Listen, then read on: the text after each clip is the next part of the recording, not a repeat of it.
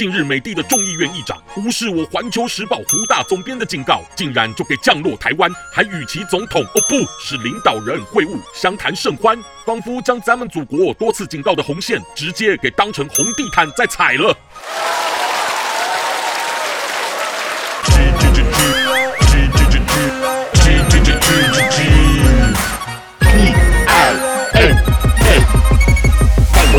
Talk Show，朋友，大家好，我是粉红鸡。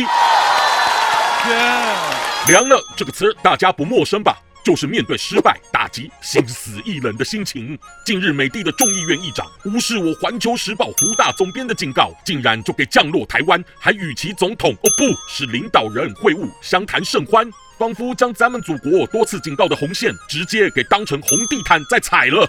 不过，让网民更加摇头的亮点，好像是胡锡进那张其实凉了、再度被打肿、更加变厚的脸皮吧。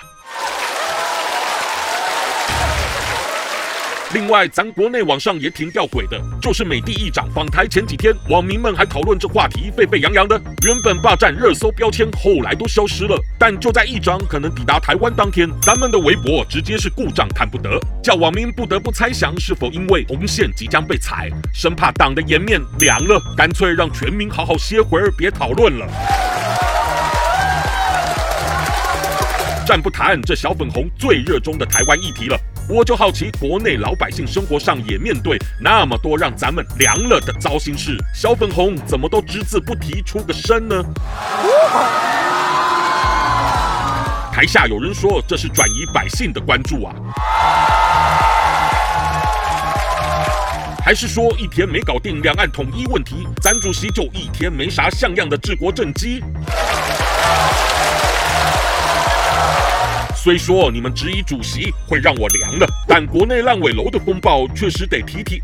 目前已经有九十多个城市的屋主集体跟进了拒缴贷款的队伍，银行损失的贷款业务目前有多少呢？哎呀，我看到的金额更加被凉了，已高达三千五百亿美刀，不是人民币呀、啊。那真的彻底的凉了。一想到我那还困在银行取不出的积蓄，主席呀，主席，我该从何处去维权呢？才不会被网管屏蔽或被城管打到躺平，而能让优先寻求连任主席的您给听见我为活下去的求助呢？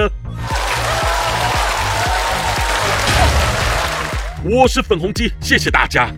喜欢我粉红心机的话，快按下订阅并开启小铃铛，每次更新就让你看懂小粉红。想爆料，欢迎私信粉红机哦。